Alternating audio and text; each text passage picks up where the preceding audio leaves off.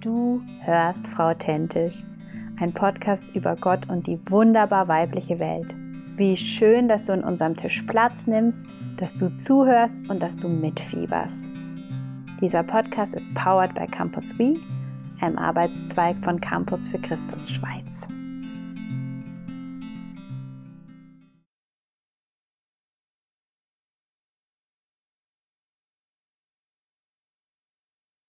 Ich begrüße euch heute mit so einem richtig schönen schwedischen Hey nach der Sommerpause. Und ähm, ich bin einfach happy, wieder mit euch in Verbindung zu kommen, liebe Frautentisch Community da draußen und euch wie ich finde, eine wahnsinnig gute und wichtige Serie präsentieren zu dürfen ähm, mit unserer Gefühlswelt. Ich hatte eine Auszeit. Ich habe äh, drei Wochen auch mal ohne Social Media mit wenig arbeiten und ähm, davor auch noch äh, ganz stark an einem Projekt arbeiten. Ich bin da ja gerade dran an was für die Frauen in der Lebensmitte, was immer konkretere Formen annimmt und wo ich eine Wahnsinnsfreude habe, was im nächsten Jahr starten wird. Da werdet ihr auf jeden Fall auch immer, immer noch wieder was von mir hören. Aber wenn ihr Frauen in der Lebensmitte seid, dann haltet die Augen auf. genau, da kommt was Cooles. Und ich möchte mit euch heute in der ersten Folge kurz das einfach anreißen, dass wir einen Gott haben, der Gefühle aushält. Und wir beschäftigen uns ja in dem ja, nächsten halben Jahr, sogar ein bisschen mehr wie ein halbes Jahr, ganz grob mit der, dem Thema Gefühlswelt. Und die Grundlage dafür ist das Buch von der Brainy Brown, Verhaltensforscherin aus den USA, die auch bekannt geworden ist mit Verletzlichkeit macht stark und solchen Büchern, die ganz stark über Scham und eben Verletzlichkeit gesprochen hat auch sehr viele sehr erfolgreiche TED Talks gemacht hat.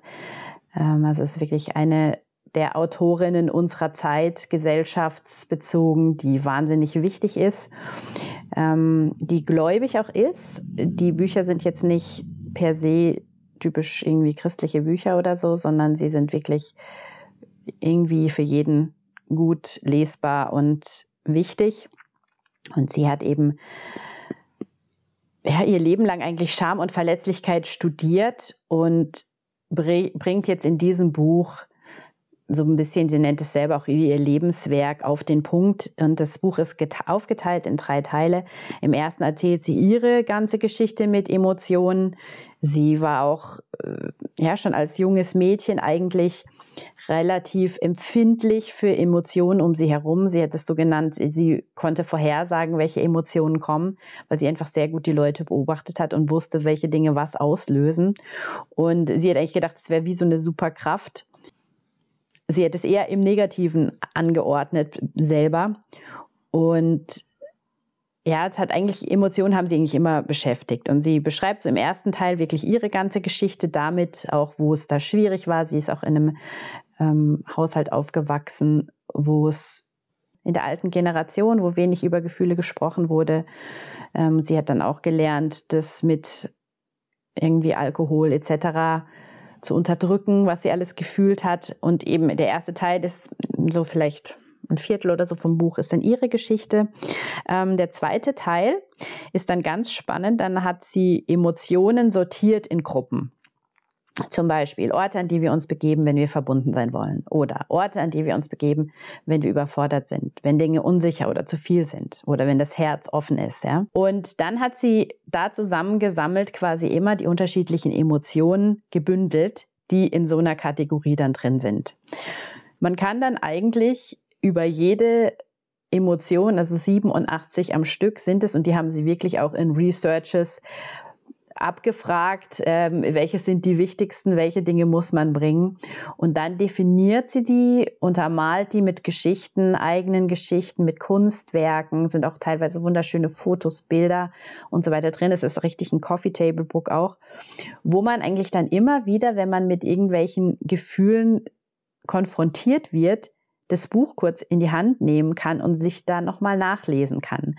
Ähm, ich habe das aktuell vor kurzem in einer Situation gemacht, wo ich auch jemand begegnet bin äh, mit Trauer, wo ich dann das Buch mir nochmal genommen habe und nochmal die Trauersachen durchgelesen habe, bevor ich mich mit der Person getroffen habe. Oder ich habe das auch nochmal gemacht der, vor kurzem in einer Situation, wo ich mich ganz fest geschämt habe und dann habe ich das Schamkapitel nochmal gelesen und konnte dadurch ja den die, das Scham, dieses Schamgefühl nicht nur einfach so fühlen, sondern es auch nochmal ganz anders adressieren. Und darum geht sie eigentlich auch, sagt sie selber, dass wir wirklich eine Sprachfähigkeit entwickeln, mm, damit wir dann die richtigen Gefühle richtig ausdrücken und auch die anderen Menschen dann diesen Gefühlen richtig begegnen können. Weil zum Beispiel, das ist jetzt so ein typisches Beispiel, was sich auch immer wieder vorkommen wird, was weiß ich, Thema Wut weil wir dann wütend sind, aber eigentlich unter der Wut zum Beispiel Einsamkeit oder Enttäuschung oder verletzte Gefühle liegen können und wir reagieren mit der Wut und die andere Person reagiert dann auf die Wut und nicht auf die Einsamkeit oder auf die Verletzung oder auf das, was dann darunter liegt, was eigentlich in uns schreit. Und dann fühlen wir uns natürlich nicht gut behandelt oder nicht unserem Gefühl entsprechend behandelt. Und darum geht's im Endeffekt dass wir lernen, diese Gefühle genau zu benennen, auch Unterschiede zu benennen. So ein ganz typisches Beispiel, was auch immer wieder kommt, das sind so ein paar Sachen, die sind einfach so augenöffnend, ist zum Beispiel Neid und Eifersucht, dass das einfach zwei unterschiedliche Dinge sind und wir die aber teilweise dann falsch benutzen. Und dann ist es natürlich auch wieder ja, nicht ganz hundertprozentig einfach das, was, was wirklich dann stimmt. Und ich finde eben auch, gerade zum Beispiel auch um Kindern beizubringen, diese Bandbreite an Gefühlen ist es super, um mit dem Partner ins Gespräch zu kommen. Der Dave und ich, wir haben das auch schon benutzt miteinander und haben einfach einzelne Sachen nachgeschaut und dann darüber gesprochen, wie ist das bei uns, ist es wirklich ein wahnsinnig gutes Buch. Der dritte Teil der nennt sich so, wie man Meaningful Connections aufbauen kann, also wie wir bedeutsame Verbindungen zu anderen Menschen bekommen. Und das ist doch eigentlich das, was wir alle wollen. Wir wollen gute Beziehungen, tiefe Beziehungen, Beziehungen, wo wir gesehen werden, wo wir den anderen sehen können. Und da soll das Buch dann im dritten Teil einfach helfen, wie wir da Dinge umgehen wie wir wirklich den anderen in den Blick nehmen können, wenn wir in so einem Gespräch sind. Mit konkreten Beispielen, mit Listen und allem Möglichen. Also es ist wirklich ein gutes Buch.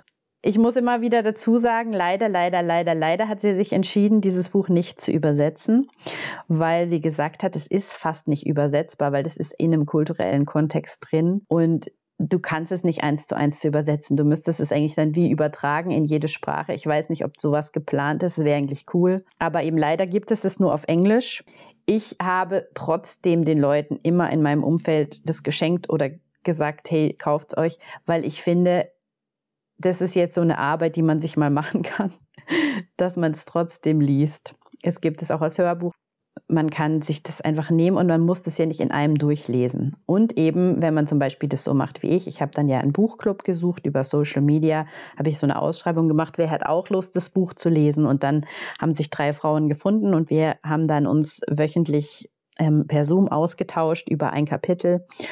Und ähm, dadurch haben wir das natürlich nochmal wie so durchgekaut und dann hat man sich Sachen auch nochmal teilweise mit dem Google-Übersetzer nebendran genau angeguckt, was ist es jetzt für ein Wort und dadurch hat es jetzt trotz der englischen Sprache uns einen wahnsinnigen Gewinn gegeben.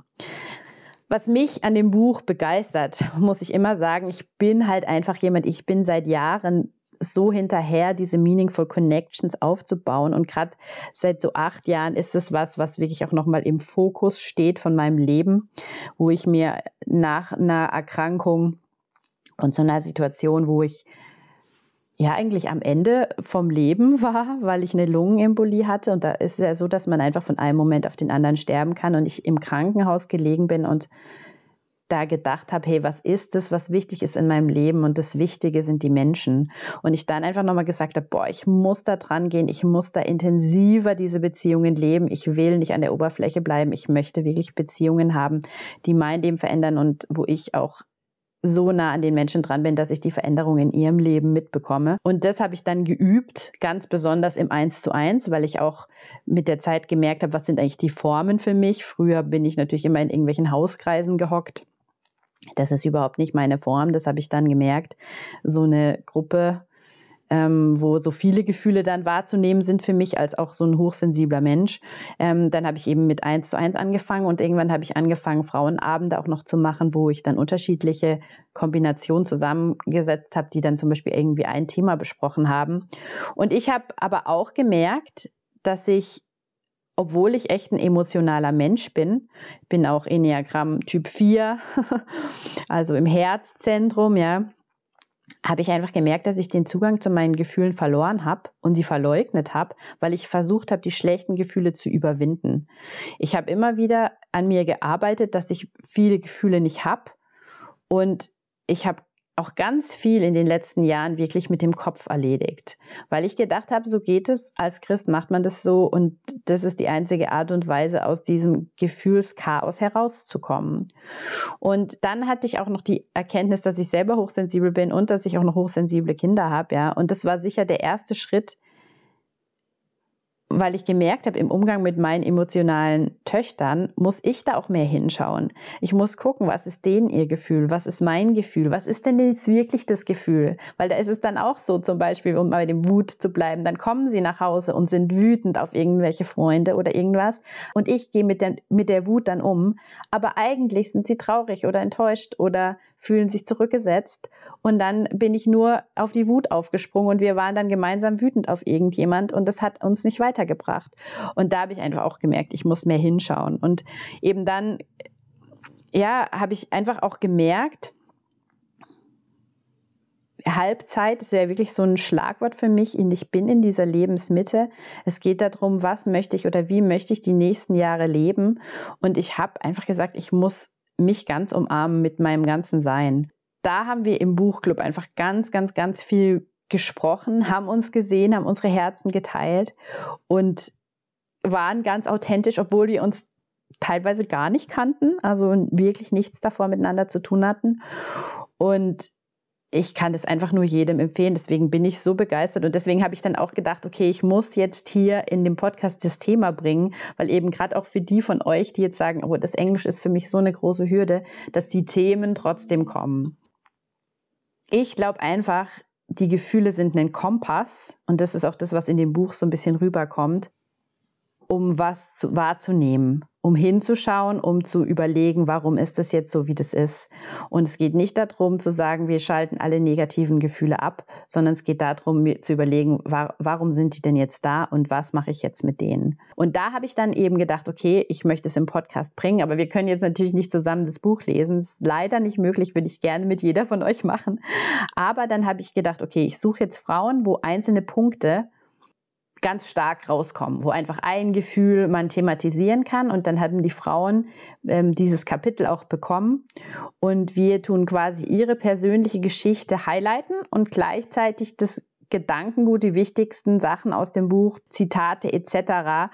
reinbringen, um ja diese Verbindung herzustellen. Also wir haben dann quasi in Zukunft nicht mehr nur in Anführungszeichen nur, gell, aber nicht nur eine Geschichte, sondern einfach die Kombination von der persönlichen Geschichte und dann Informationen, Dingen über dieses Gefühl, weil ich einfach euch diesen Schatz gerne weitergeben möchte. Und vielleicht ist es für euch so, dass ihr dann sagt, okay, ich traue mich doch an das Buch ran oder ihr traut euch parallel an das Buch ran oder ihr ähm, sucht euch auch jemand, mit dem ihr einen Buchclub machen könnt und ihr könnt dann die Podcast-Folgen wie als Ergänzung noch hören. Also da habt ihr wirklich alle Möglichkeiten und ich ermutige euch da vielleicht auch zu sagen, wenn ihr, ihr merkt, in euch ja, spürt so irgendwas. Ich habe ich hab das Buch, die Inhalte vom Buch gehört und habe in mir hat was es gespürt, das ist jetzt dran für dich. Und wenn du das Gefühl hast, boah, das ist jetzt für mich dran, dann geh wirklich mutig diesen Weg und such dir jemanden und sag, ich möchte mit dir da ein halbes Jahr so eine Reise gerne machen. Weil im Laufe unseres Lebens begegnen wir all den Emotionen, die 87, die da drinnen stehen. Höchstwahrscheinlich früher oder später. Und ich habe auch noch gedacht, zusätzlich, wir sind ja Frauen und wir erziehen und prägen die nächste Generation. Und wäre es nicht einfach wunderbar, wenn wir als diese Frauen, die die nächste Generation heranzieht und erzieht und ihnen Sachen beibringt, ihnen diese Gefühle mit beibringen und mit ihnen diese Sachen aushalten und ihnen von uns, also aus, aus unseren Fehlern, aus unseren falschen Herangehensweisen einfach auch die Lektion mitgeben, weil ich einfach denke, boah, da könnten wir unseren Kindern wirklich auch einen Schatz mitgeben. Und das kann so sein, wenn du Kinder jetzt gerade hast, die du erziehst, dass du anfängst mit ihnen über die einzelnen Gefühle zu sprechen. Das kann auch sein, wenn deine Kinder schon erwachsen sind, dass du sagst, boah, hey, ich habe mit meinen Kindern über Scham zum Beispiel nie geredet. Ich merke jetzt, ich bin ein Schammensch, ja. Dann nochmal zu sagen, hey, ich lade meine erwachsenen Kinder ein, wir setzen uns an den Tisch und wir sprechen über Scham und was hat in unserer Familie Scham für eine Rolle gespielt und wie können wir vielleicht jetzt da noch ausbrechen. Und wenn du noch gar keine Kinder hast und es auch überhaupt nicht in Aussicht hast, dann kannst du das jetzt schon lernen. Falls du Kinder bekommst, kannst du das dann mit ihnen dann thematisieren. Falls du keine Kinder bekommst, hast du andere Beziehungen, in denen du das dann leben kannst. Du wirst auf jeden Fall in irgendeiner Art und Weise die nächste Generation prägen, weil ich denke, das machen natürlich auch Frauen, die keine Kinder haben. Aber eben grundsätzlich hast du dann wie schon von Anfang an was in der Hand und kannst von Anfang an Sachen bringen, thematisieren, benennen und denen das beibringen, dass die das auch können.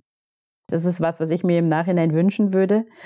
Ähm, meine Kinder sind 13 und 17. Ich ich muss jetzt in diesen emotionalen Teenagerjahren mit ihnen drüber reden. Ich wünschte, ich hätte das schon mit ihnen alles als Kinder angeschaut. Aber jetzt ist es, wie es ist und ich möchte auf jeden Fall dieses Erbe noch weitergeben. Und das, ähm, ich will mich gar nicht immer hier so auf die Mutterrolle so extrem einschießen. Das wisst ihr. Mir ist es auch wichtig, dass man als Frau noch viele, viele andere Dinge machen kann.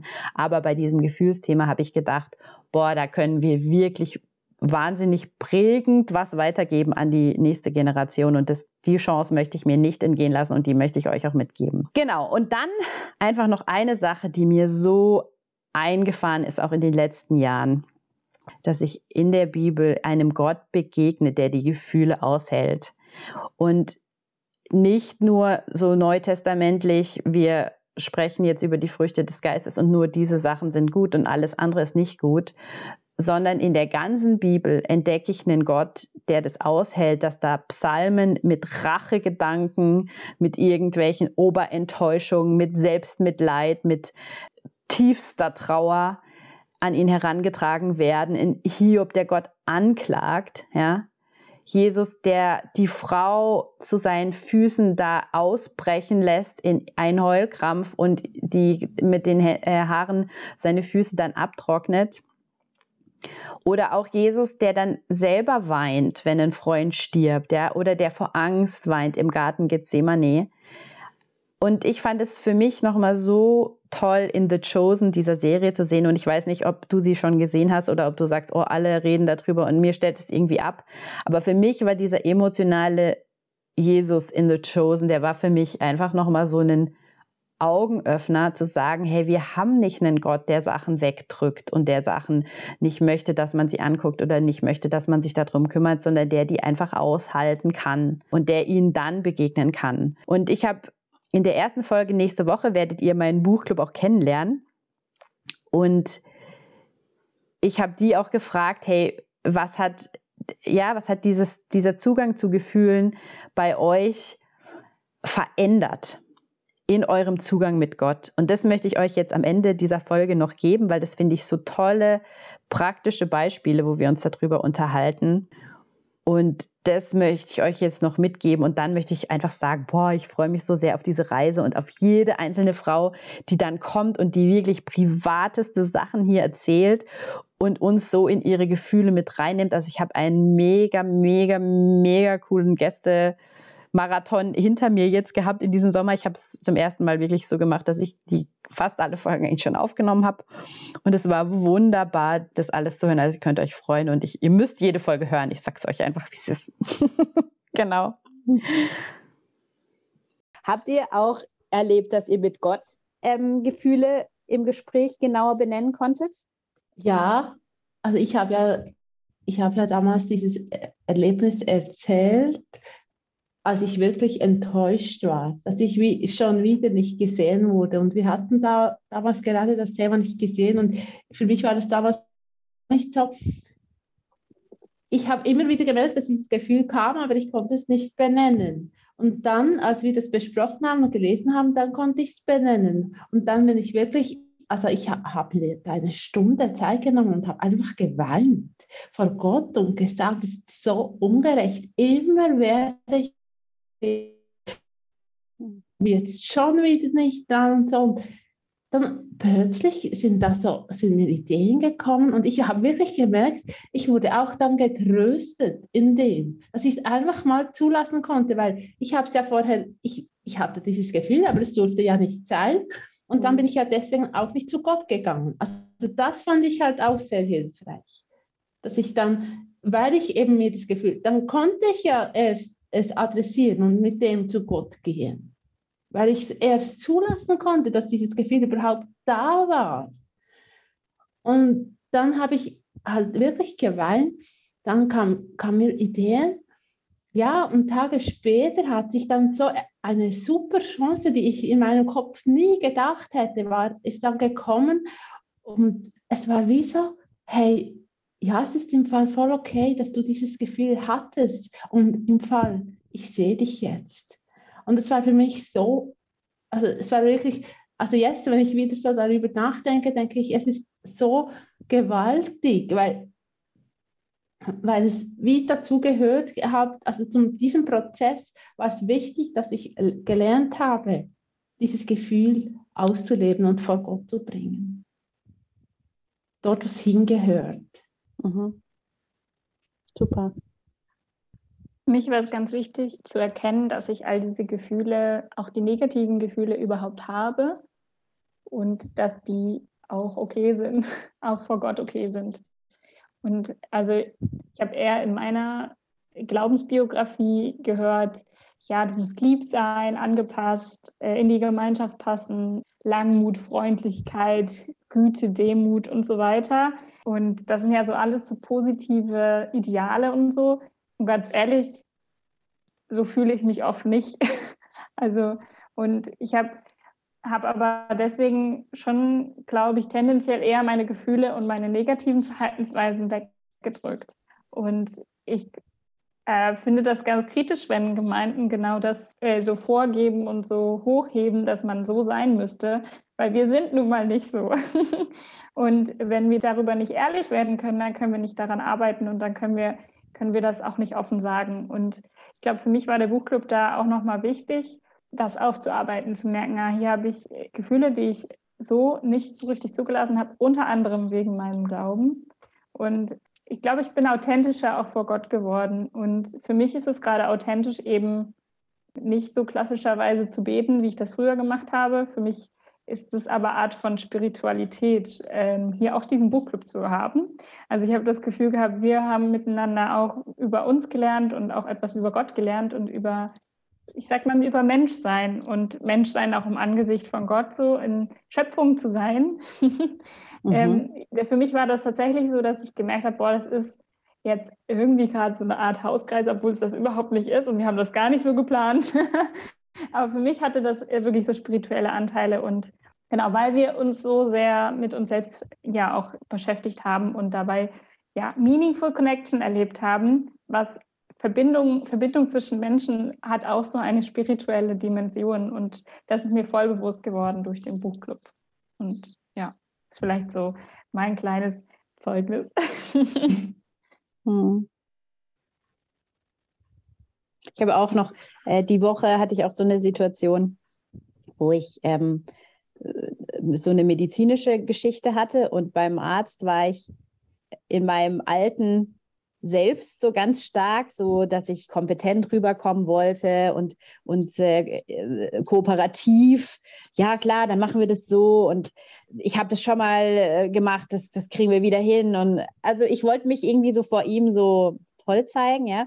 Dann bin ich auf dem Fahrrad gesessen, nach Hause gefahren und es ging um ein Medikament, was ich nehmen sollte. Als ich das schon mal genommen habe, hatte ich am Schluss eine Lungenembolie und wäre fast gestorben. Und als ich auf dem Fahrrad saß, hat mein Körper wie so eine panisch, panische Reaktion gehabt, weil er wie gedacht hat, jetzt kommt wieder das Medikament. Das heißt, am Schluss steht sozusagen die Embolie, also der Tod. Ja? Und ich saß auf dem Fahrrad und es war so krass, weil ich, ich habe wirklich während, des, während dem Fahren gedacht, also jetzt hier auf dem Fahrrad will ich jetzt gerade irgendwie noch nicht so rumheulen, aber ich wusste, ich muss jetzt nach Hause, ich muss in mein Bett und ich muss jetzt den ganzen Abend heulen, ich muss meine Sachen absagen, die ich habe, ich muss den ganzen Abend heulen, weil ich muss das jetzt fühlen, ja. Ich weiß, ich muss das fühlen. Und ich hatte schon das Gefühl, ich glaube, wenn wir das nicht alles immer so mega stark besprochen hätten, hätte ich dann gesagt, jo, also komm jetzt, in deinem Kopf weißt du doch alles. Das wird nicht so sein, das ist eine ganz andere Situation. Man weiß alles jetzt und es wird nicht nochmal passieren. Aber ich hatte wie das Gefühl, ich muss das jetzt fühlen und ich muss diesen Körper mal erst ernst nehmen und jetzt diese Reaktion rauslassen. Und als sie mal raus war, habe ich gemerkt, ich muss jetzt auch, ich hatte auch so eine Wut auf Gott, weil ich eigentlich so gedacht hätte, diese Krankheit ist geheilt und das ist jetzt gut und alles und so. Und dann musste ich auch sagen, hey, ich bin so wütend auf dich, dass es jetzt wieder gekommen ist, weil ich habe gedacht, du hast mich geheilt und so. Also das war für mich wie so eine Frucht von diesem Lesen von dem Buch, dass ich da auch nicht lang, sonst hätte ich da vielleicht irgendwann in drei Wochen oder sowas doch mal irgendwann so vorsichtig gesagt, ja, jetzt bin schon ein bisschen enttäuscht. Also so, so runtergedrücktes Gefühl, wie es gerade noch okay ist. Und da konnte ich wie das einfach raushauen und sagen, ich bin richtig wütend auf dich. Du hättest mich gesund machen können, du hast mich doch gesund gemacht und warum bin ich jetzt nicht gesund und so. Ähm, und, und dann hatte ich aber wie das Gefühl, Gott hat halt auch das einfach genommen, das Gefühl. Und es kam jetzt nicht mords die Antworten oder irgendwas, aber ich habe mich geborgen gefühlt in ihm, in, in diesen und ganz nah, weil ich das Gefühl hatte, ich habe ihm jetzt auch nichts vormachen müssen. Und das fand ich schon so ein, irgendwie so einen wertvollen Moment. So, ja. Also das, das war jetzt so, wo ich wirklich gedacht habe, nochmal die Woche, ja, es geht vorwärts, wenigstens. Ich, ich, ich muss mich jetzt nicht schämen oder verstecken für ganz lange Zeit und es in mich reinnehmen, weil ich denke, ich darf es nicht, sondern ich kann es einfach bringen. Und er kann sehr gut damit umgehen. Also das finde ich ja schon spannend, in, immer wieder in diesen Situationen zu merken, er ist ja richtig gut, wenn wir diese schlechten Gefühle haben, wie er dann mit uns umgeht. Er ist ja nicht dann überfordert, wie vielleicht andere Menschen sind, sondern er kann die super gut nehmen, er kann uns super gut an der Hand nehmen, er kann es aushalten, er, es, es verändert nichts in der Beziehung. Also wenn wir es bei irgendjemand lernen können, ist es eigentlich bei ihm. Habe ich nochmal so gedacht, ja, weil er verhält sich dann perfekt sozusagen auf, auf das, ja. Das mit dem Gefühl aushalten, zulassen, wie du gerade gesagt hast. Das war, glaube ich, eins der zwei Dinge, die für mich das Göttliche waren, dass er, ich finde, bei Gefühlen würde, würden viele von uns wahrscheinlich sagen, ah ja, ich lasse Gefühle schon zu. Ich kenne das, ich lasse es schon zu. Aber wir hatten das immer wieder mal auch beim Lesen, was es bedeutet, dass wir so drüber gesprochen haben, auch bei Wut und so oder Angst, dass wir es halt ganz schnell wegdrücken und zwar sagen, ah ja, jetzt habe ich das Gefühl, aber das ist nicht gut und dann wird es zur Seite gedrückt. Und was es bedeuten kann, das zuzulassen und dann auszuhalten, hatte ich beim Thema Angst und es ging, um, ging auch ums Thema Tod, was für mich immer was war, nee, das ist mir viel zu kritisch, das Thema. Wenn da, die Angst hochkommt, dann mache ich nicht weiter, dann lenke ich mich ab und so. Und dann hatte ich zwei Momente, die das halt jetzt ausgelöst haben, dass das wiederkam und dass ich mich wie bewusst dadurch, dass wir darüber gesprochen haben und über diese Dinge und was sie mit uns machen, dass ich wie die Entscheidung in dem Moment getroffen habe, ich lasse es jetzt zu. Es war wirklich eine Kopfsache zu sagen, jetzt lasse ich es zu. Und dann kam die, die richtige Welle an Tränen und eben, und da ist dann das Gespräch auch mit Gott entstanden, ähm, wo ich ihm genau all diese Ängste auch wirklich formuliert habe. Weil ich habe schon das Gefühl, eben wie du sagst, oh, dann stehen wir halt da und sagen, ja, ich habe schon ein bisschen Angst, was das angeht. Ja? Aber nee, das ist viel tiefer. Also als ich das dann zugelassen habe, konnte er mich am Ende trösten, ja, oder konnte mich ruhig machen, ja, oder einfach nur sagen, ja, das ist ein hartes Gefühl, ne? Ähm, und das zweite Göttliche für mich war, so das hatte ich vorhin schon erwähnt, ähm, beim Thema Scham, dass es mich eben so sensibilisiert hat für die Momente, wo ich mich tatsächlich ja, nicht richtig, nicht, nicht gut, nicht, keine Ahnung was, gefühlt habe. Und dann aber, weil das schon oft gekoppelt ist mit Dingen, wo wir uns vielleicht falsch verhalten oder anderen gegenüber nicht ja, liebevoll waren oder irgendwie sowas und uns oder ich mich dann danach selber aber fertig gemacht habe oder halt gesagt habe, das geht nicht und so. Und dann hatte ich wie den Eindruck, wenn ich das aber mal ja, diesen Gedanken oder dieses Gefühl am Ende zulasse, dann kann ich danach gnädig mit mir werden. Und das ist sowas, wo ich sage, also gnädig kann ich nur durch Gott mit mir sein, weil er mit mir gnädig ist. Also alles andere ist für mich so, ja, ist vielleicht nicht so wichtig nehmen oder so sagen, ist nicht so schlimm, du bist ja nur ein Mensch so, ja. Aber dieses, das klingt so, ja, wir sind auch nur Menschen und wir machen die Fehler, aber wirklich gnädig im Herzen zu sein, mit mir, ja, und auseinanderzuhalten, ja, da habe ich Blödsinn gemacht, da war ich oder da habe ich einen Fehler gemacht und da bin ich einfach nur ich. Und es ist einfach so und es ich ich bin trotzdem gut so, nicht die Situation, aber ich bin trotzdem gut so. Das zu merken und dann diese Gnade mit mir zu haben, die kam einfach durch ihn oder die kommt durch ihn. Und das merke ich aber, das passiert, wenn ich es zulasse und wenn ich mich dann nicht reinsteige in mein, ich bin so falsch und alles ist nicht gut, sondern das ruhen lasse und halt ihn machen lasse, wenn Gott dann wirklich zeigen kann, was er darüber denkt oder über mich in dem Moment. Super. Vielen Dank. Also Jesus begegnet der ganzen Bandbreite und er sagt nirgends, jetzt reiß dich mal zusammen. Das sagen leider wir als Christen ganz häufig. Ja, und lasst uns doch mal aufhören, das zu sagen. Und ich glaube, wenn wir anfangen, ein Ort zu sein, Menschen zu sein, die Gefühlen unterschiedlichster Art Platz geben, dann haben wir so einen Wahnsinnszugang zu Menschen, weil unser Gott ein Ort ist und ein Vorbild für uns ist, wie man Gefühlen gut und gern begegnen kann. Und ich glaube wirklich, da liegt ein Schatz drin, auch gerade dieser Generation jetzt, die gebeutelt ist von Gefühlen nach Corona, in Krieg und was weiß ich, was sich da auf der Welt alles abspielt, Krise über Krise, wo so viele Gefühle in uns wahnsinnig laut sind, ja, zu begegnen, indem wir den Gefühlen wirklich begegnen, die dann da sind und die nicht kleinreden und nicht denen nur mit dem Kopf begegnen und nicht sagen, jetzt bete und dann ist alles gut, sondern einfach ja, dem, dem begegnen, wie sie sind und den Menschen sehen, den Menschen annehmen und dem Menschen begegnen. So wie Gott uns begegnet, dass wir den Menschen begegnen. Ich glaube, das ist für mich so ein Ziel für die nächsten Jahre und ähm, auch ein Ziel irgendwie mit dem Podcast. Und ich hoffe, dass ich euch da Lust mache, dass ihr, dass ihr da auch mit auf diese Reise geht. Genau, oh, jetzt habe ich aber richtig viel geredet. Ähm, ich freue mich so sehr und schaltet wirklich rein, seid dabei auf dieser ganzen Reise und bis in zwei Wochen. Danke fürs Zuhören, danke für euer Vertrauen. Ciao.